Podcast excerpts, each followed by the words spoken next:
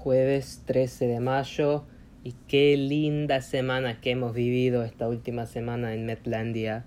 Siete victorias consecutivas, estas últimas dos, últimas dos contra los Orioles de Baltimore que se jugaron ayer y el martes.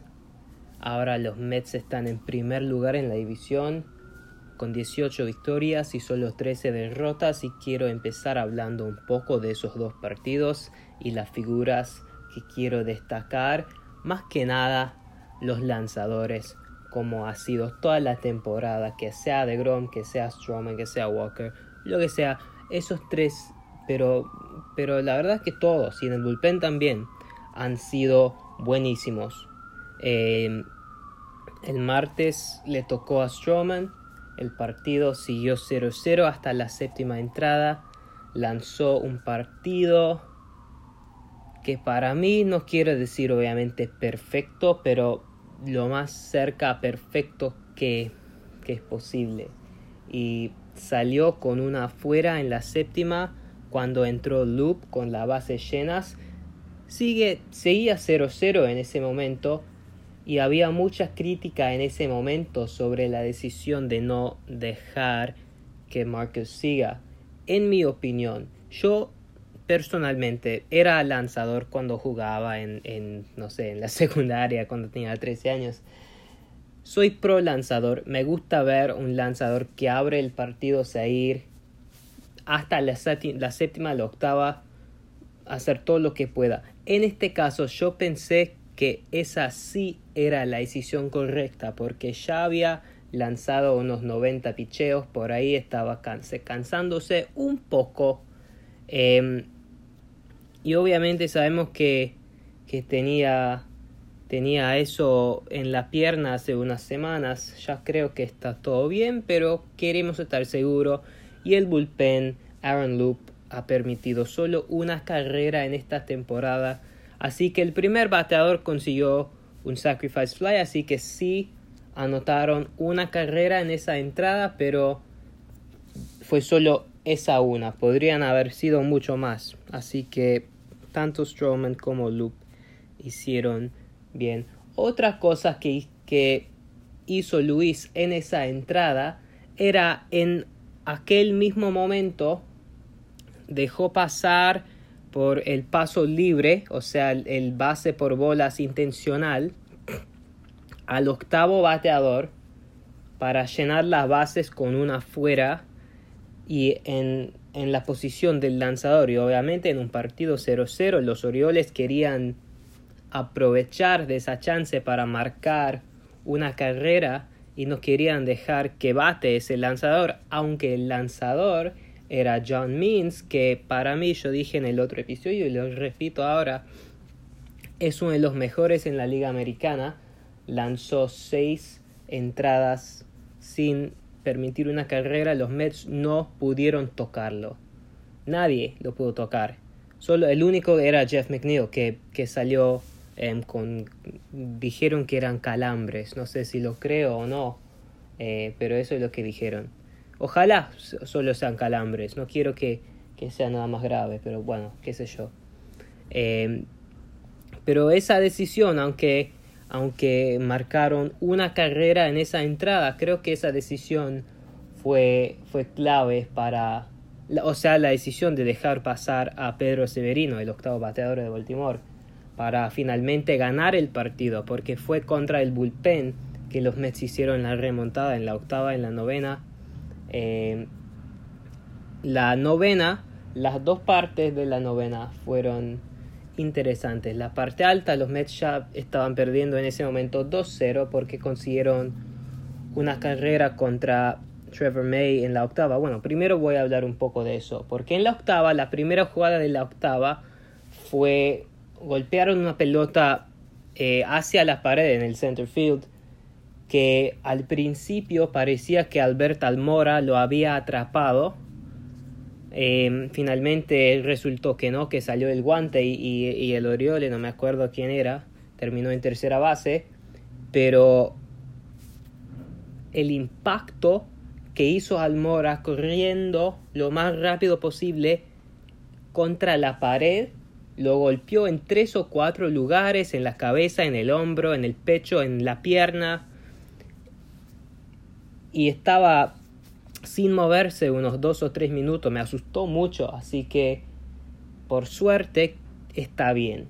Y lo pusieron en la lista de lesionados. Em, ojalá no sea nada grave. Puso en Twitter después del partido, yo sí lo atrapé. Em, así que así así terminaron con, con alguien en tercera base y marcó con dos afuera cuando Freddy Galvis hizo un bunt, que es una parte, bueno, obviamente frustrante siempre cuando tu equipo permite una carrera, pero fue lindo ver eso porque es una linda parte de estrategia, de inteligencia que ya no se ve mucho hoy en día. Y fue más lindo al final porque sano. Eh, los Mets perdían en ese momento en la, en la parte alta de la novena 2-1 fue porque habían conseguido otro en la, la parte baja de la octava em, y estaba Chevry Familia que hablé, empecé el otro episodio hablando de, de qué tan bueno ha sido el Fama y, y otra vez fue igual, fue una de, de esas entradas típicas de Fama con un hit con una base por bolas y con ninguna carrera. Así que terminó. Tenían uno y dos, o sea, las bases con una afuera, consiguió los próximos dos bateadores. Se fue con una efectividad de 0.84. Eh, qué lindo sería si ese número sigue bajando, bajando, bajando. Igual, 0.84 es muy lindo para mirar. Em, la parte baja de la novena. Enfrentamos a un cerrador. Obviamente sabemos los que tienden a cerrar los partidos para cualquier equipo. Son lanzadores como Edwin Díaz, que, que lo lanzan muy rápido, em, muchos ponches. La mayoría tiende a hacer tiende a hacer más base por bolas que los que empiezan los partidos. César Valdés de los Orioles es completamente distinto. Tiene 36 años. Su fastball, el más rápido, es 85-86. Em, la mayoría de, sus picheos son em, entre 75 y 80, con movimiento. Así que no es fácil batear contra él, pero es completamente distinto por lo lento que lanza empezó la entrada con un jonrón de Kevin Pilar. Corrió las cuatro bases, se festejaron, pusieron en el marcador que habían empatado el partido 2-2. Después lo revisaron y fue foul. Así que yo en ese momento dije, qué bueno eso, porque ahora Marcus no puede perder. Y justo cuando lo dije es cuando lo mostraron de nuevo. Y, y resultó que sí había sido foul. Em, pero consiguió un hit ahí. Dominic Smith, que no había empezado ese partido contra el zurdo Mins, eh, batió en esa instancia. Él había entrado cuando les se lesionó al Mora en la octava eh, y consiguió un hit para, para que Pilar marque. Se llenaron las bases de nuevo. Si ustedes están escuchando esto juro que esto es un nuevo episodio. Esto no es el episodio que hice el sábado. Esto es un juego diferente, un juego distinto, un episodio distinto. Cuando vi lo que vi para terminar el partido, yo pensaba que que no era vivo, que porque había visto la misma cosa el otro día. Y que esa cosa que era, era Patrick Maseika el tercer receptor que solo forma parte del equipo porque cuando estaban en St. Louis decidieron poner a Nimo en la lista de lesionados y como no tenían a otro jugador que ya estaba allá para jugar y Maseika estaba con el equipo porque las reglas hoy en día dicen que en cada viaje tenés que tener un receptor como parte del taxi squad.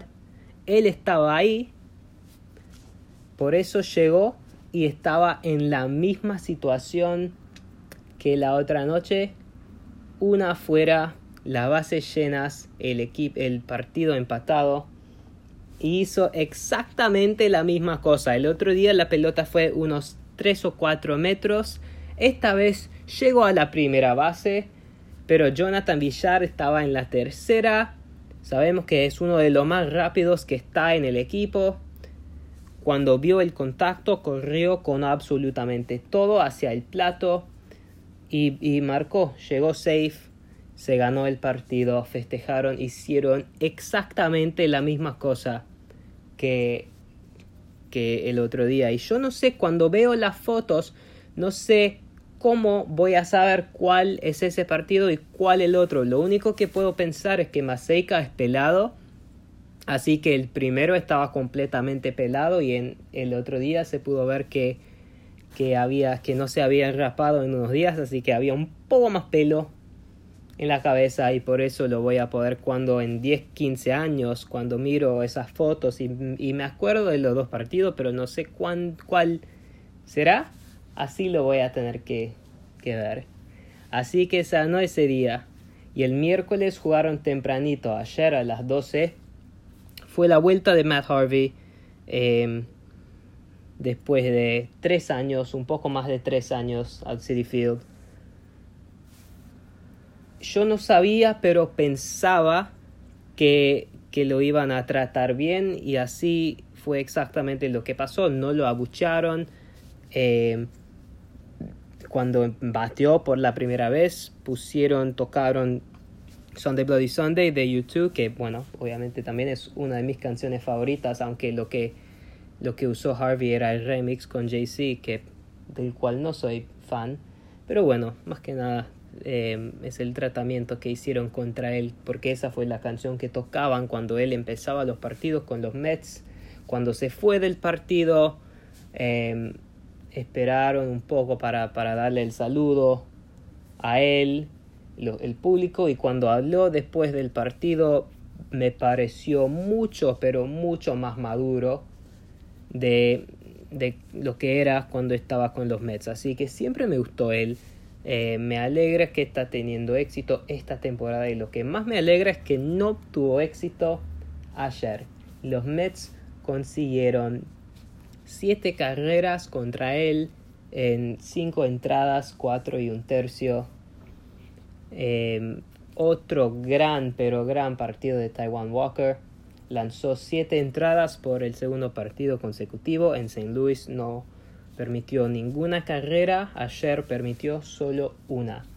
Em, y, y fue una de las victorias más tranquilas y más fáciles de todo el año. Porque sabemos que el equipo va ganando, pero no están marcando. Así que siempre es parejo en, las entradas, en la séptima, la octava, la novena, pero, pero ya había marcado siete y, y Baltimore solo marcó uno en todo el partido, así que em, no sé, fue, fue uno de los partidos más tranquilos que he visto todo el año.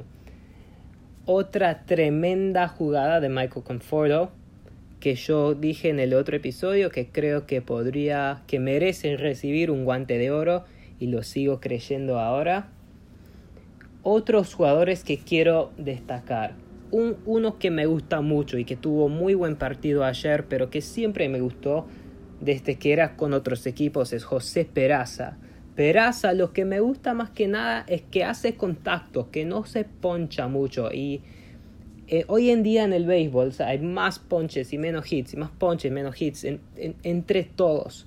Y jugadores como Peraza que saben batear. Para mí, eso es lo que necesita el equipo de los Mets. Consiguió dos hits ayer, uno para marcar una carrera, jugó muy bien en la segunda base, así que él me gustaría verlo formar parte de este equipo de acá en adelante, aun cuando vuelve McNeil, cuando vuelve Davis, cuando no tiene esa posición en la alineación, me gustaría verlo quedarse en el equipo. Em, Dominic Smith, después de, del hit que hizo el martes para empatar el partido, consiguió tres hits en sus primeros tres turnos el miércoles. Em, empezó muy mal este año después de un gran 2020, pero yo creo que él es otro de esos que, que lo vimos con Lindor, ahora lo veo también con Smith, que se está despertando y, y sabemos que, que, que, tan buen bateador es. Y sabíamos que eso no iba a seguir para siempre, la mala racha, o sea, creo que finalmente se está despertando. Y por último, otro Smith, que es Drew Smith, hizo su debut en la novena entrada. Una entrada perfecta. Smith lanzó varios partidos con el equipo en el 2018. En el 2019 tuvo una cirugía en el codo, el tomillón, perdió toda la temporada. Lanzó un poco el año pasado. Estaba pensando que, que podría competir por un lugar en el equipo esta temporada en la primavera. Tenía unas molestias en el hombro, así que no pudo llegar bien para el arranque de la temporada. Finalmente lo, llamaron el otro día, debutó en la novena entrada para cerrar el partido y la serie y la séptima victoria consecutiva de los Mets. Y festejaron después porque ahora se van de viaje, se van a Tampa, a Atlanta y a Miami la próxima semana y media. Y cuando vas a, a un lugar lindo como Florida y el equipo ya está caliente y ganó siete partidos consecutivos, ¿qué hacen? Bueno, después del partido se cambiaron, se vistieron como salvavidas, como que estuvieran yendo a la playa, unos pusieron una remera de Baywatch y, y se posaron todos en, en el campo así. Si no lo viste todavía tenés que buscar la foto de Francisco Lindor como salvavidas, es buenísimo, te va a hacer reír como nunca. Pero bueno, como no pueden ver las fotos por el episodio, eso es todo lo que puedo decir de eso. Me gustó que lo hicieron, fue muy lindo verlo. Eh, parece que Jacob de Grom va a estar bien para volver el próximo fin de, o sea, el 21 más o menos. Él no lo vi en, en, en ese festejo después del partido, o sea, no sé si estaba ahí o no, solo que no lo vi en ninguna de esas fotos pero él creo que está bien. Y acabo de leer, justo antes de empezar este episodio, que Brandon Nemo también va a volver probablemente este fin de semana porque esta noche va a empezar un partido en AAA para tener unas repeticiones antes de volver. Quizás mañana. Podría volver mañana. Para mí mejor que vuelva el sábado o el domingo, solo para, para darle ese día después, dar, mejor darle dos partidos en AAA y después un día para sumarse al equipo. Pero bueno, qué sé yo, ellos saben mejor que yo. Una cosa que quiero debatir un poco con ustedes o con mí mismo, porque ustedes no están acá conmigo. Van a, una, a un parque de la Liga Americana este fin de semana en Tampa Bay, que significa obviamente que van a usar el bateador designado en la alineación. Habían hablado de que Smith estaba entrenando un poco en la primera base para porque normalmente no puede jugar primera base porque siempre está Alonso pero están pensando que al menos por uno de los partidos que Smith podría jugar primera base y Alonso podría ser bateador designado. Y aunque parece una buena idea, yo la verdad me, me gustaría mucho más ver a Pete en primera base y a Dom como bateador designado, solo porque Alonso está jugando un primera base buenísimo para empezar esta temporada y creo que la idea para ellos es que esto lo podría dar un día de descanso, pero hoy jueves es día de descanso, el, lunes fue día de descanso, ya la semana que viene hay otro, así que van, tienen muchos días de descanso y acuérdense que en abril jugaron menos partidos que cualquier otro equipo entre, entre el, el COVID de Washington y, y la lluvia en, en Denver y en Nueva York. Así que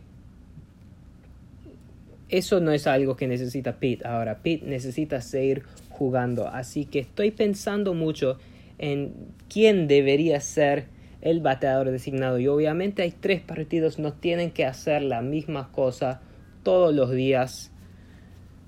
Para mí, Pete tiene que seguir en primera base todos los días.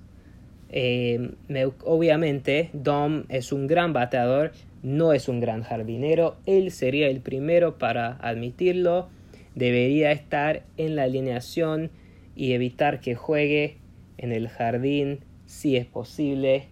Así que lo que haría yo era quizás, no, no sé quién está lanzando con Tampa Bay. sé que es Glasnow mañana, pero después no vi. pero tienen unos zurdos también, así que no sé si los están enfrentando. Obviamente Snell ya no está, lo mandaron a San Diego, pero está un tal Jarbro, no sé si, si, lo, si lo veremos o no. Eh, quiero ver a Dom como bateador designado.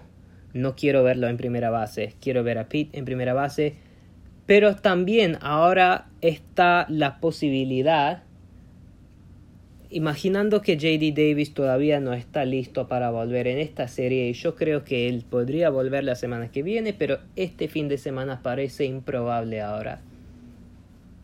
Así que algo que pueden hacer es tener por primera vez a McNeil, a Lindor, a Villar y a Peraza, los cuatro en la alineación.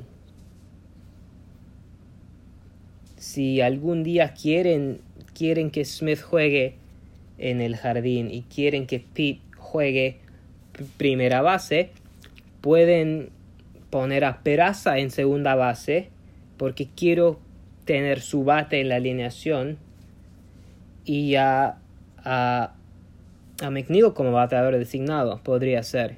Me imagino que los otros dos días Peraza no va a jugar o quizá Villar no va a jugar y será Pilar a la izquierda, Nimo en el centro, o sea, si vuelve Nimo, ojalá vuelva, parece que va a volver. Pero esa idea me gusta también. Si algún día quiere, quieren tener ese bate de Smith en lugar de Pilar con Nemo con Conforto, y así podrían tener el contacto de José Peraza, el contacto y la potencia de McNeil, la rapidez de Villar y todo lo que ofrece Francisco Lindor. Así que obviamente jugar en una parque de la Liga Americana es una estrategia muy diferente pensando en la alineación. Lo vimos el año pasado cuando todos jugaron así y creo que no, no, no lo confirmaron todavía, pero creo que ya el año que viene va a ser así para todos. Así que es una estrategia diferente te hace pensar en maneras en las cuales no has pensado antes. Yo toda mi vida he visto béisbol de la Liga Nacional, así que esto para mí, aunque no soy manager, es, nuevo también porque me gusta pensar en las alineaciones antes de los partidos. Pero esas son las diferentes posibilidades, o sea, tener a Smith como bateador designado, tener a McNeil o a, Villar, porque Villar ha hecho unos errores en, en, el campo también. Así que quizás si, si Davis todavía no está bien, podrían poner a McNeil en tercera y Peraza en segunda. Habrá que ver. Pero es lindo, lo bueno de eso es que es lindo tener tantas buenas opciones. Es siempre un lindo problema para tener. Eh, con este equipo hemos visto un montón de, alineaciones los últimos 10 años más o menos que, que miro hacia atrás y, pienso, ¿cómo carajo salió este equipo con esa alineación? En años como 2015, cuando llegaron a la Serie Mundial, veo alineaciones de junio, de julio de esa temporada y pienso, este equipo llegó a la Serie Mundial. Eh, pero los problemas son buenos hoy en día los relevistas están siendo perfectos. Los lanzadores, los, los que arrancan los partidos, han sido buenísimos también. La defensa ha sido mejor en esta última semana que ha sido en años. Y parece que los bates se están despertando un poco y que está cerca de volver Brandon Nemo. Así que todo en Metlandia, como dije al principio del episodio, es lindo. Y este equipo, la verdad, como me siento ahora, poco más de un mes, me recuerda del equipo de 2006, que es mi equipo favorito de todos los tiempos. Y yo apenas tenía 8 años en 2006, pero igual me acuerdo muy bien esa temporada y lo que me sentía en aquel momento estoy volviendo a sentir así ahora. Y yo realmente creo que, que este grupo, que este equipo, si siguen unidos como están unidos ahora, realmente pueden llegar muy lejos, o sea, más lejos que 2006, más lejos aún que 2015, pero hay que seguir partido a partido. Hay otra serie importante este fin de semana en Tampa Bay. Como siempre, el FGM. Let's go Mets.